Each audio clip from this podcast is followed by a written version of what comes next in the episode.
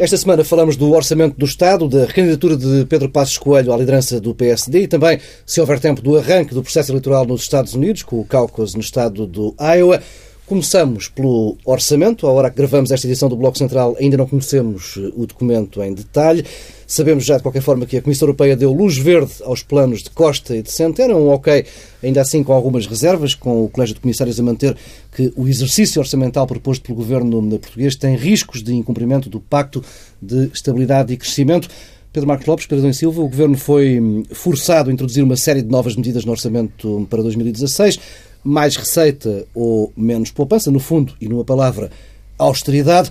Ao todo, o Executivo PS inscreveu 845 milhões de euros de novas medidas de austeridade. A previsão de crescimento foi já revista em baixa por diversas vezes ao longo deste processo negocial. Desceu agora, eh, pelas últimas notícias, já aos 1,8% do PIB.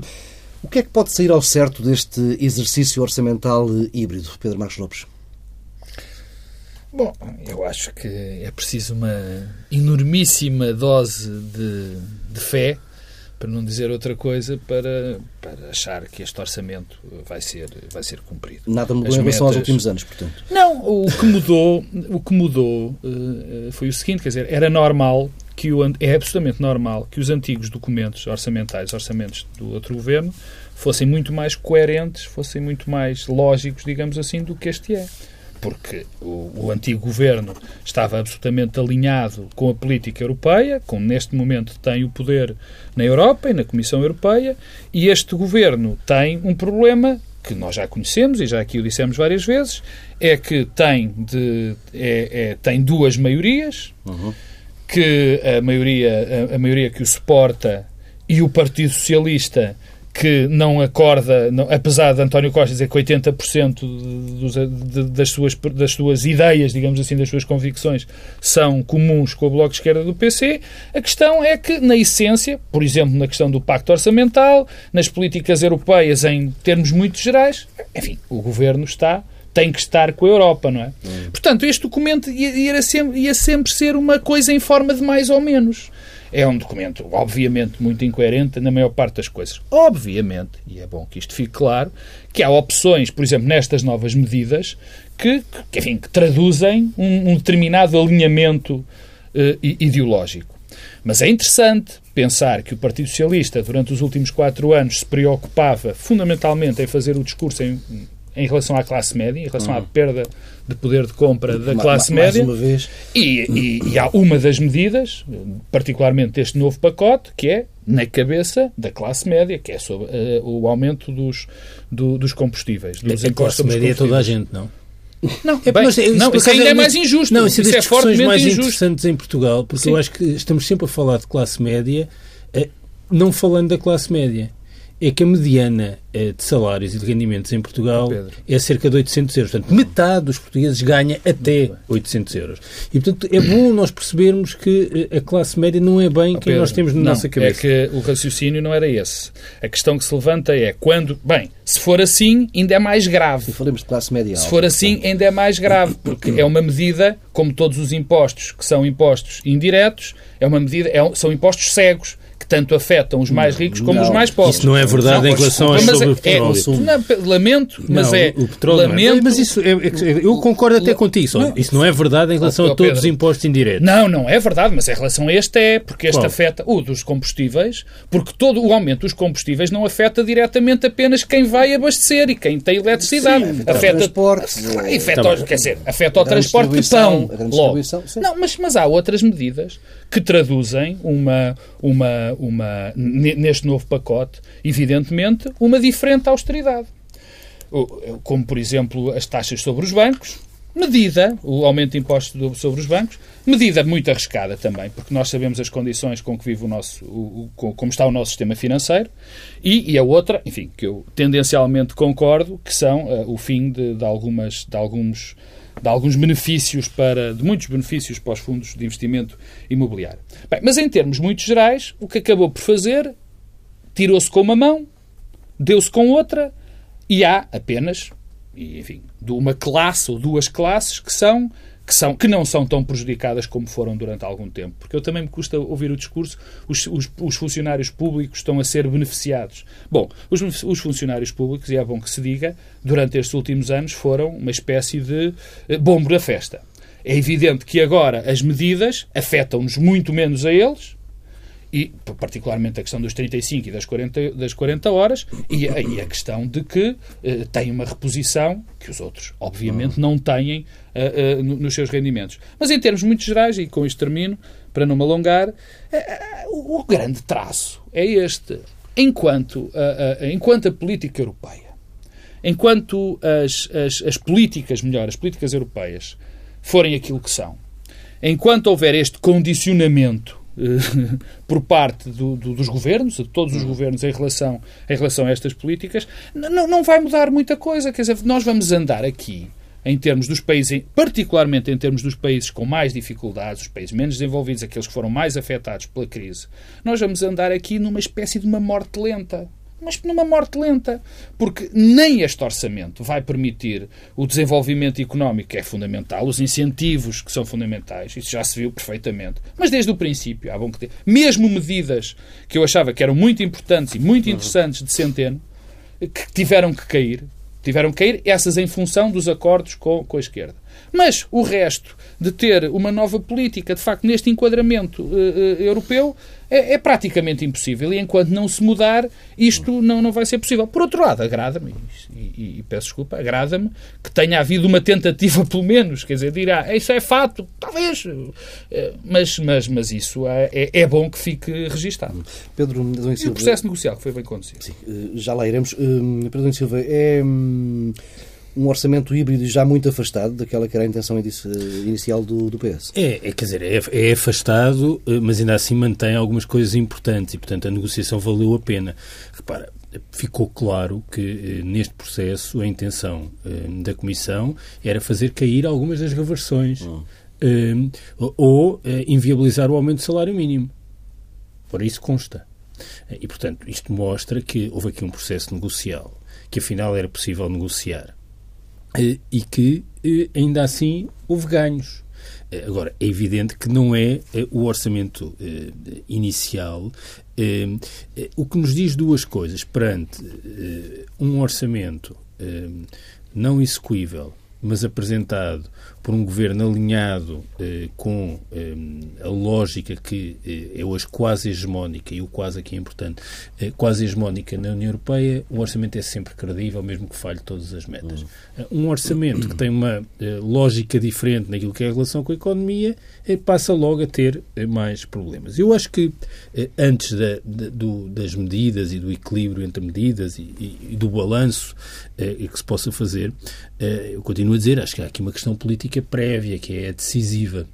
E o que nós assistimos foi um braço de ferro eh, entre eh, Portugal eh, e a União Europeia. Houve uma demonstração de força da Comissão Europeia? Não, é sempre. Isso é uma questão de relações de poder, não é outra coisa senão relações Mas de poder. Mas é uma demonstração de força com, com, algum lado cénico. Sempre muito. Acaba, acaba por haver, como todas. Mas acaba por haver depois um ok não, no fim. Não, mas, mas o lado cénico é importante e, a, e a, as, as diferenças no lado cénico também são importantes. Repara, o governo português teve uma atitude na negociação diferente do governo grego. Foi uma atitude não confrontacional e sempre a desvalorizar eh, os conflitos que de facto existiam. Mas essa foi a atitude. Eh, e com isso explorou... O aspecto das tecnicidades, eh, desculpa, te, desculpa interromper, das tecnicidades demonstra bem isso, quer dizer, porque foi, desculpa, foi muito criticado dizer-se, ah, lá não eram tecnicidades. tecnicidades. Peço desculpa, afinal, não, mas é é, a estratégia era mesmo essa, era saber que não são, dizendo que são, para não parecer que se estava a confrontar. Sim, mas, portanto, houve, houve, um lado de, eh, de, discussão e negociação diferente eh, e com isso também foi possível explorar eh, alguma divergência interna na Comissão. Isso percebeu-se logo desde o início que a Comissão não tinha toda a mesma atitude em relação ao eh, orçamento e à estratégia do Estado português, eh, mas que teve consequências. Eu apontaria duas. Fugas de informação. Eu não me recordo eh, de um processo negocial com a Comissão Europeia com tantas fugas de informação promovidas desde Bruxelas. Hum. Eh, ou promovidas a partir do PPE, amplificadas em Portugal eh, pelo eh, anterior governo. E, portanto, houve esse lado que faz parte da encenação. Eu não, repare, eu não, não me choco. Acho que é importante nós constatarmos este facto. E também encontro explicações para isso. Porque houve uma diferença que, a meu ver, não foi sublinhada, é que esteve aqui a Troika, mas quem recebeu a Troika não, foi, não foram os membros do governo. Uhum. A Troika andou a ser recebida por assessores de gabinetes e por diretores gerais. Portanto, esse downgrading na relação com a Europa teve também um efeito. E, portanto, as coisas estão a mudar. Reparem, durante os últimos quatro anos até mudaram ao longo, no sentido em que a primeira vez que a Troika vem cá, falou, junto do Ministério das Finanças, Sim. como se fosse o governo português. A partir daí, essa houve encenação, uma houve uma evolução e uma diminuição do, do perfil Sim. da participação da Troika. Mas ainda assim, a interação era muito com os membros do governo. Isso não aconteceu agora. Portanto, tudo isso tem um significado e tem consequências políticas. E tem razões também, porque uma parte importante daquilo que se passou com Portugal nas últimas semanas tem eh, uma explicação programática e ideológica, que é uma visão hegemónica que há na Comissão, mas tem um lado também eh, que se prende com Espanha. Eh, eh a pressão do PPE para que não houvesse uma solução à portuguesa viabilizada tem muito a ver com também o, o risco disso acontecer em Espanha. Eh, Aliás, e... também, pode haver uma, também pode haver uma contribuição para a solução política na Espanha este orçamento tem passado hoje. Claro, mas é isso. Ah. Mas não, mas é que é isso. Mas não, o medo era esse. Não, receio, não se sabe para que lado. O receio, o receio, o receio era um pouco esse e, portanto, eh, eh, havia aqui a vontade de ter a última palavra, de mostrar que não havia cedências. Qual foi a consequência de tudo isto do ponto de vista do orçamento? É, é uma consequência paradoxal. Porque, eh, primeiro, há uma coisa que eu não compreendo e que eu acho que é um indicador avançado de uma espécie de quase de morte política eh, do processo europeu. Se há problema que os países da Europa do Sul, em particular, têm, mas não é um problema exclusivo dos países da Europa do Sul, se há problema político que têm, é eh, os partidos do arco da governação, os partidos que governaram nas últimas quatro décadas, desde as transições para a democracia, estarem em perda. E é essa perda que cria um problema político e dificuldades de governação e ingovernabilidade. Ora, em Portugal foi alcançada uma coisa inédita. É que dois partidos de protesto, que nunca tinham viabilizado nenhum orçamento na história da democracia portuguesa, aceitam comprometer-se com uma estratégia orçamental por 0,4% do PIB. Mas achas Ora, que alguém para para pensar não, não param, dessas... Não, não param, não eh, param, porque o que a Europa devia pensar é que 0,4% do PIB serviu para trazer para o espaço da governação dois partidos de protesto. Bom, parece-me barato. Ou seja, os custos financeiros comparados com os ganhos políticos, bem, na balança fica completamente desequilibrada. Porque o espaço da governação é, por natureza, um espaço de moderação e de compromisso. Hum. Aliás, as reações, é as é reações, problema, as reações é do PC, as reações é do PC e do Bloco são muito mais recuadas, muito mais moderadas do que alguma vez foram na história da, da política portuguesa. Portanto, como é que a Europa não percebe isto? Segundo ponto, é o lado mais paradoxal e irónico mesmo disto tudo. É que acabamos por ter um orçamento mais socialista com mais taxas e taxinhas sobre as classes médias altas, sobre eh, os impostos sobre os carros de alta cilindrada, eh, tudo, que ajuda menos a economia do que a versão inicial. Portanto, as exigências acrescidas conseguiram produzir o efeito de o nosso orçamento, eu julgo que ninguém discorda disto, não encontro ninguém capaz de dizer o contrário. Este orçamento faz cair os impostos sobre o trabalho, sobe os salários e as pensões, aumenta o salário mínimo mas aumenta os impostos diretos, em particular, e essa era a minha pequena divergência com o Pedro, em particular aqueles que recaem sobre as classes médias altas. Bem, isto é aquela agenda eh, que é sempre utilizada os ricos, os ricos que paguem a crise. Sim, mas é uma, é uma, é uma parte não, não, muito pequena. Não, não é uma parte pequena. O acréscimo, o acréscimo, ah, o acréscimo. aquilo que sobrou, ou seja, aquilo que foi acrescentado desde o esboço até agora. Sim. Não, não, é só o que é novo Sim, o que é sim. novo, não é o que, o que é novo neste orçamento por relação aos bolsos, é todo para penalizar as classes sim, médias. Mas é só em termos ideológicos, de sinal ideológico, não, porque é em termos de valor. Está bem, mas, não, é, não, mas é o acréscimo. conta pouco, porque é o acréscimo. É o acréscimo. Isso é,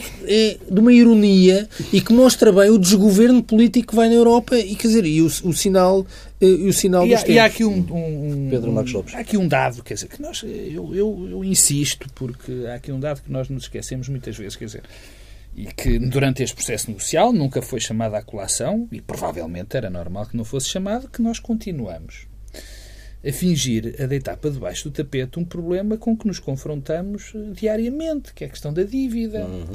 Se nós olharmos para o orçamento, o valor que nós temos de juros para pagar na dívida é uma coisa absolutamente gigantesca. E não, eu não sei, eu não faço ideia, e provavelmente quem o fez saberá porque é que o não fez. Mas se havia altura para uh, dar sinais fortes, sinais fortes, ter uma mensagem clara, hum. paralela, porém, admito que tivesse que ser para, de uma forma paralela, de, de levantar a questão para o problema da dívida, para o problema dos juros da dívida, que neste momento, eh, quer dizer, a falta, qualquer negociação que houvesse em função da dívida nesta altura resolveria rapidamente todo, todo este drama que nós, que nós vivemos. Quer dizer, e, e isso é, é, é, é, absolutamente notável, na minha opinião, que nós continuamos a fingir, a Comissão Europeia, o próprio governo português, aliás, António Costa nunca foi, uh, uh, diga-se, lamentavelmente, na minha opinião,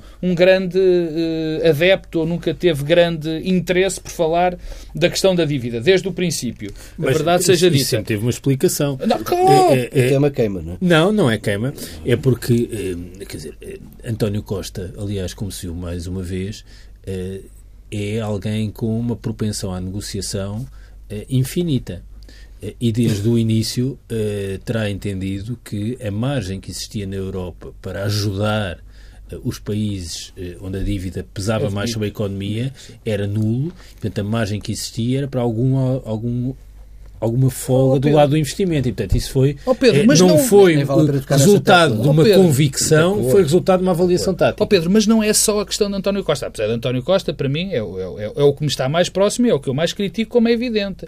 É da própria Europa não conseguir. Quer dizer, vamos lá ver. Eu, eu repito aquilo que disse. Eu, este orçamento como qualquer orçamento, os de trás eram só mais coerentes, porque este orçamento, enfim, tem estes detalhes, ideo... detalhes ideológicos que o Pedro diz, que depois o informam. Mas não é detalhe, eu, repare, eu, é verdade que são detalhes, mas é a mudança da, dos últimos 15 então, dias são, é essa. Sim, mas, esse, mas, mas, oh Pedro, mas não deixam de o ser. Mas foi isso, não deixam de o ser. Foi isso que fez uh, claro, evoluir passar, a situação do, do que era há 15 dias para de acordo, mas, mas, é, fez desaparecer a palavra grave, no fundo foi o que foi. O grave, sim, quer dizer, mas acaba. O grave foi à custa dos ricos. Mas é que quer dizer, mas coitadinhos, quer dizer, nem os ricos, é, com isto podem os ricos bem, não é? Sim, sim. A questão é esta, não é? Podem. Eh, com isto e muito eh, mais. Com isto, provavelmente, muito, muito mais. Eh, o problema é que quando se dá cabo dos ricos, normalmente também vão todos os pobres. Esse é, mas isso é, é, é, é, outra discussão. A questão é que, apesar de haver esses pormenores ideológicos, apesar de haver esta questão, enfim, mal resolvida, na minha opinião, que foi do, da reversão das, da, das medidas, não, não dito do, da pior forma, de, de um acelerar obrigado, obrigado, até há que dizê-lo, pelos partidos da esquerda, do Partido Socialista, apesar de haver esses sinais neste orçamento, este orçamento, repito aquilo que disse, enfim, bastante, digamos, sonhador em termos de, dos seus objetivos, mas mais do que o sonhador, é o que me interessa menos a questão do sonhador neste momento. E a questão da Comissão dizer que provavelmente vai violar o Pacto de Estabilidade.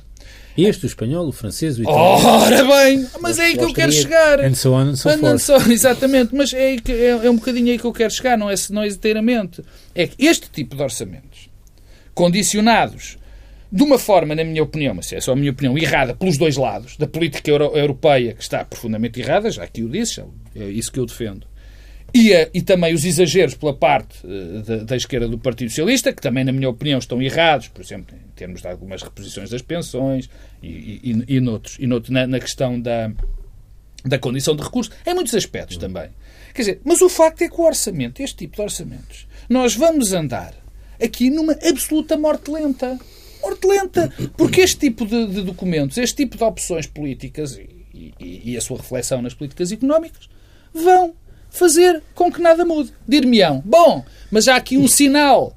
Eu, eu, eu, eu, de facto, naqueles dias mais otimistas, não é propriamente o dia de hoje, digo, bom, é, sim, há sinais da Europa, mas cada vez que há um sinal da Europa, passado 15 dias, leve com o maço na cabeça e há um recuo. Como parece evidente com o que está a acontecer, quer dizer, a Europa confrontada com os dramas que vive hoje, e não só a questão dos refugiados e a questão de, o Brexit e tudo mais. E o extremismo.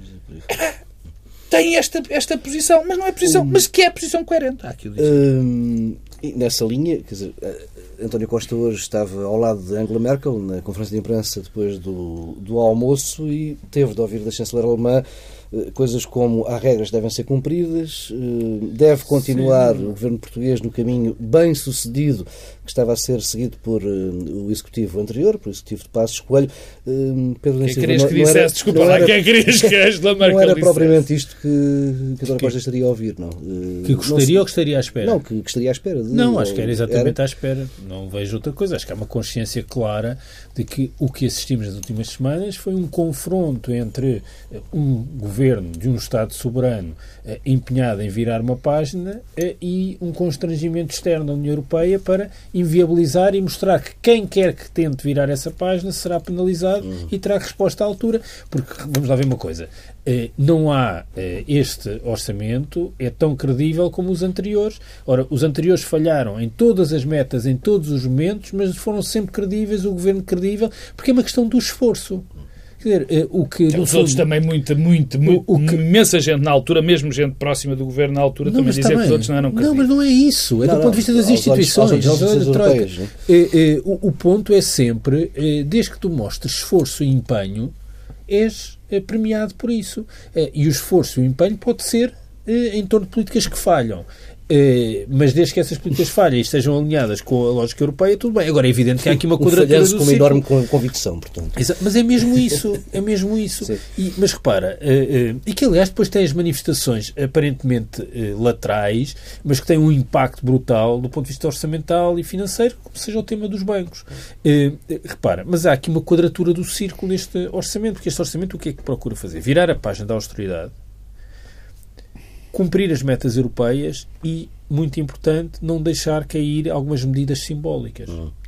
Pareceu-me que o governo português se mostrou intransigente eh, naquilo que tinha a ver com a reposição dos salários, eh, as pensões e o aumento do salário mínimo. E a, a pressão do lado europeu era para deixar cair estas coisas. E há uma questão que agora nós podemos colocar. Bom, e qual era exatamente a alternativa que o Estado português tinha a esta estratégia? Repare, eu agora utilizei propositadamente Estado. É, outro governo o que é que podia fazer de diferente para tornar o orçamento credível? No fundo, uma de duas coisas, ou um, ou um pouco das duas.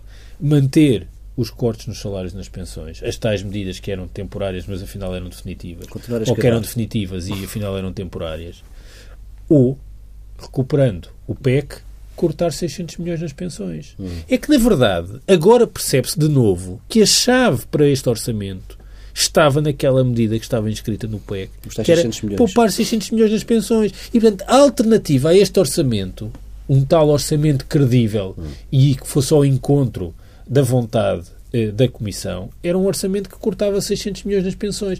Repare, mas era estou... um orçamento lógico. Mas eu estou disponível. Eu acho que podemos ter esta discussão. Um Agora, orçamento... temos é de ter. Não podemos fingir claro. que há outra para ter.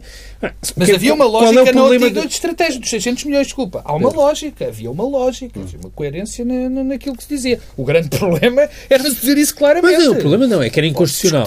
Sim, é não, há, não há uma margem de poupança de 600 milhões em pensões se não forem sim, pensões é, é, em, pagamento. em pagamento. E, portanto, agora, não podemos é fingir que que não é sobre isto que estamos a falar, é mesmo sobre isto. Quer dizer, alternativa, no fundo, eh, o PSD e o CDS, juntos ou eh, separados, o que podiam fazer de diferente era regressarem ao PEC. Tudo bem, era outro caminho. Se calhar era credível, davam mais um rumo na economia, tinha um problema de eh, quebra de confiança e, e todos os problemas institucionais e políticos que tivemos até agora.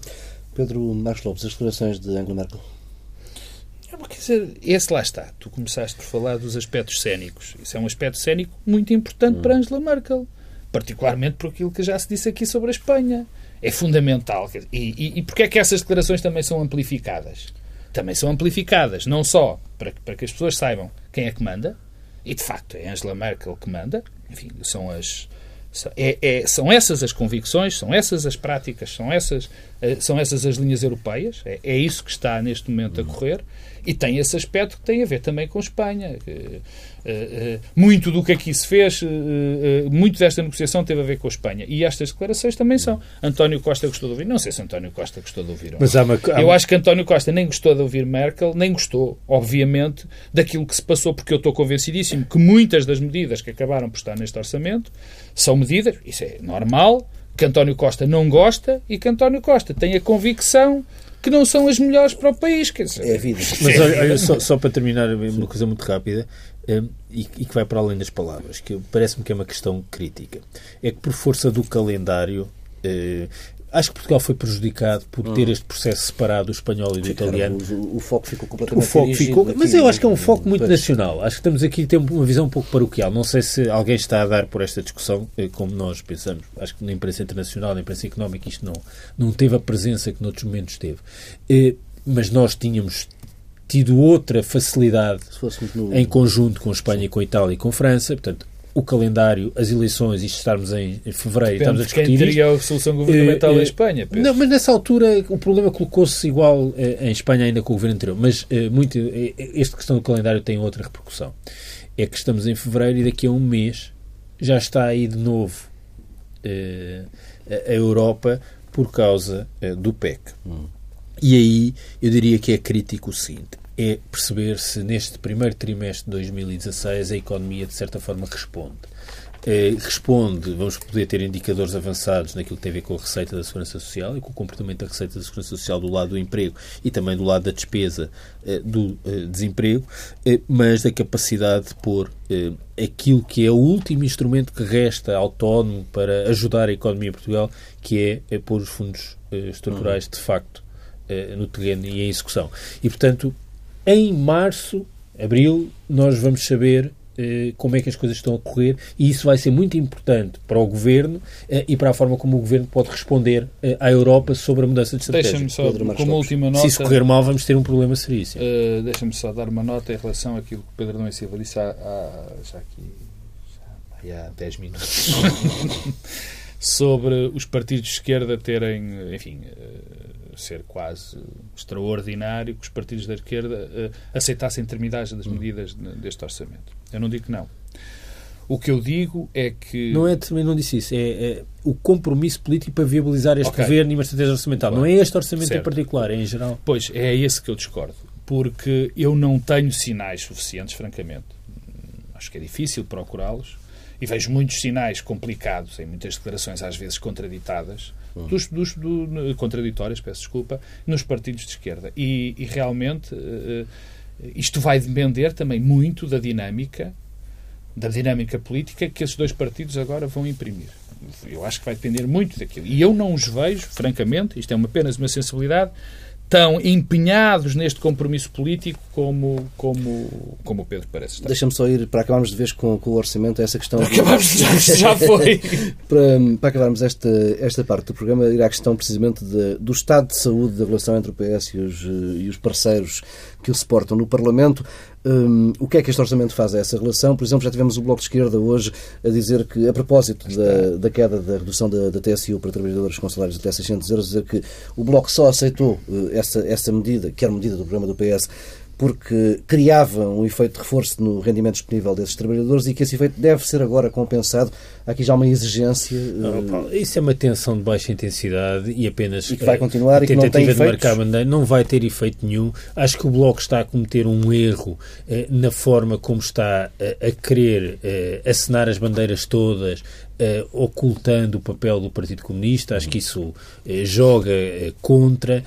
acho que há uma avaliação bastante partilhada, não digo no conjunto da sociedade portuguesa, mas naqueles eleitores que votaram Partido Socialista, PC ou Bloco, de que quem colocar fim a esta coligação eh, sem uma razão que seja perceptível, será de tal forma penalizado que isso dá todos os incentivos para que não aconteça. Sinceramente, acho que aí também é uma questão de eh, coreografia e mise-en-scène. Sabes que isto não, não, é só contar aquela velha história do escorpião e da tartaruga.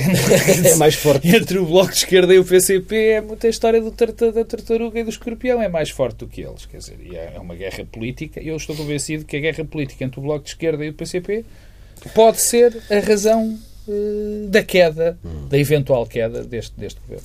Bem, vamos eh, mudar de assunto. Eh, Pedro Passos Coelho lançou-se esta semana na corrida à reeleição como presidente do PSD, diz que está preparado para ser primeiro-ministro, mas que não tem pressa nem ansiedade de regressar a esse cargo, afirma que nunca deixou a social-democracia, nem ele, nem o PSD, e diz mesmo que as medidas de austeridade que o anterior governo aplicou foram todas social-democratas. Ora, sobre a questão do recentramento do PSD, que tem gasto algumas páginas de jornal nas últimas semanas, Passos Coelho diz que não vai andar pelo país com ideias transvestidas, vai manter a coerência em relação ao que sempre defendeu enquanto estava no governo.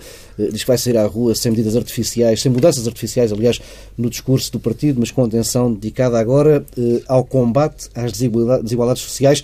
Em que é que ficamos? Há ou não aqui um esforço para recentrar o PSD?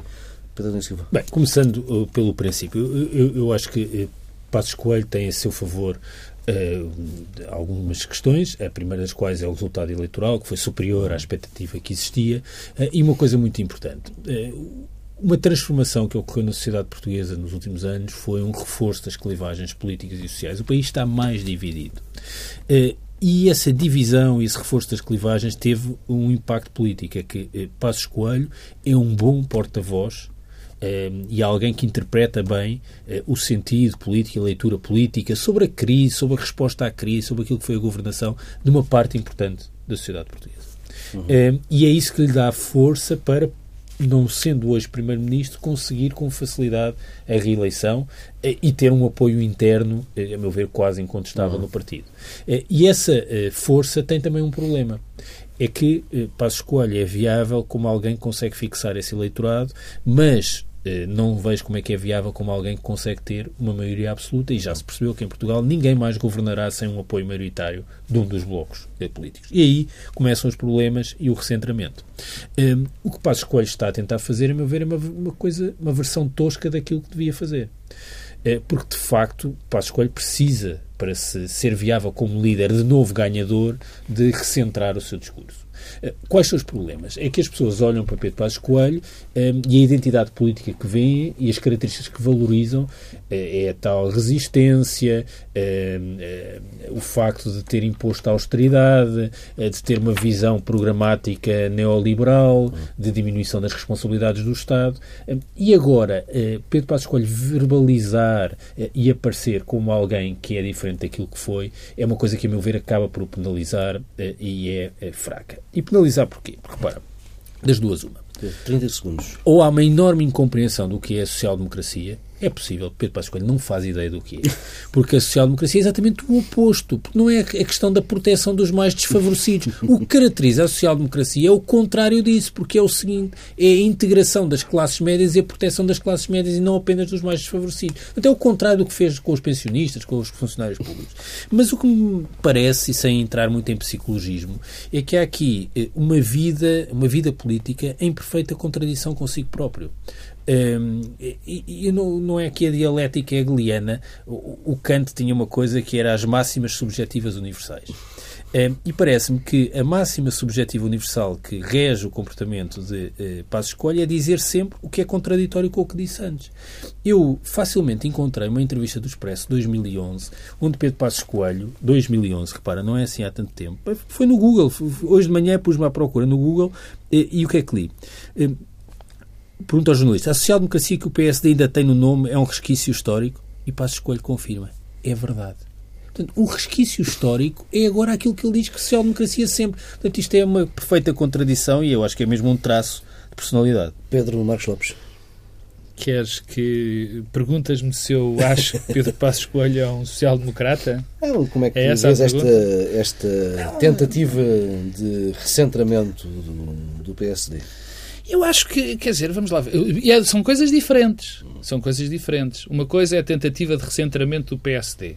Outra coisa é a tentativa de recentramento de Pedro Passos Coelho. Sim, agora são... é de Pedro não, Passos Coelho. Não, não, não, não, não, quer dizer, porque ah, são realidades distintas. São realidades distintas, porque a prática do PSD até Passos Coelho era uma a prática do PSD depois de Passos Coelho é outra. E há muito mais anos sem Passos Coelho. Nem ele nem o partido alguma vez saíram da social-democracia. E, a, a, prática é, é outra. E, portanto, e, e, e, é essa, é essa uh, uh, o grande problema desta nova afirmação. E repara uma coisa. Passos Coelho foi... Quando nós falamos das, das eleições de 2011 de facto, Pedro Passos Coelho teve ali uma falha eh, em termos de promessas na questão dos cortes nas pensões e nos salários. É verdade. Mas ele foi absolutamente claro aquilo que vinha. Absolutamente claro. Quer dizer, a agenda era uma agenda, se convencionou aqui chamar, liberal, assumida, de achar que o Estado devia reduzir muito as suas funções, seria quase um mal necessário. Depois, eh, eh, a prática durante o governo também foi uma prática era preciso privatizar, uh, não importa quá, da maneira mais rápida possível. Portanto, e houve uma coerência. Havia uma coerência, às vezes um bocadinho liberalismo de badana, mas Santo António, não é? Mas havia uma coerência naquilo. Havia alguma, pelo menos. Só que não era, uma, não era social-democrata. E Passos Coelho sabe perfeitamente que não era uma, uma, que não era que não era que nada havia de social democracia nem na sua nem no seu discurso nem na sua prática agora ele percebe Pedro já disse isso é, para mim é, é óbvio ululante ele percebe que tem que recentrar o partido porque o núcleo duro que gosta destas características, resiliência, de tirar o Estado de uma maneira definitiva de, de muitos setores, e olhar mais uma vez como mal necessário, não é algo que lhe permita. Não chega. Não chega, exatamente. Não é algo que permita ter uma maioria significativa, Olha, sequer nem a maioria absoluta. As prioridades das coisas mesmo, importantes, mesmo sim. temos de ir para o Castelo. bem, e fica porque esta hum, edição do hum, Bloco Central, não digo que... Bem, não tivemos... Eu não vou já... para o Restelo, é? não vais para o Restelo. Uh, ainda bem para ti. Não tivemos tempo para falar do processo eleitoral nos Estados Unidos, mas daqui até 8 de novembro vamos certamente ter uh, mais oportunidades para falar uh, das eleições presidenciais nos Estados Unidos. Uh, não saio dizendo que nos encontramos aqui na próxima semana à mesma hora, porque para a semana não é no Restelo, é na Luz, frente ao Porto. O Benfica Porto vai obrigar a um outro horário no Bloco Central. Vemos de passar por aqui mais cedo, entre as 6 e as 7 da tarde. Bom fim de semana.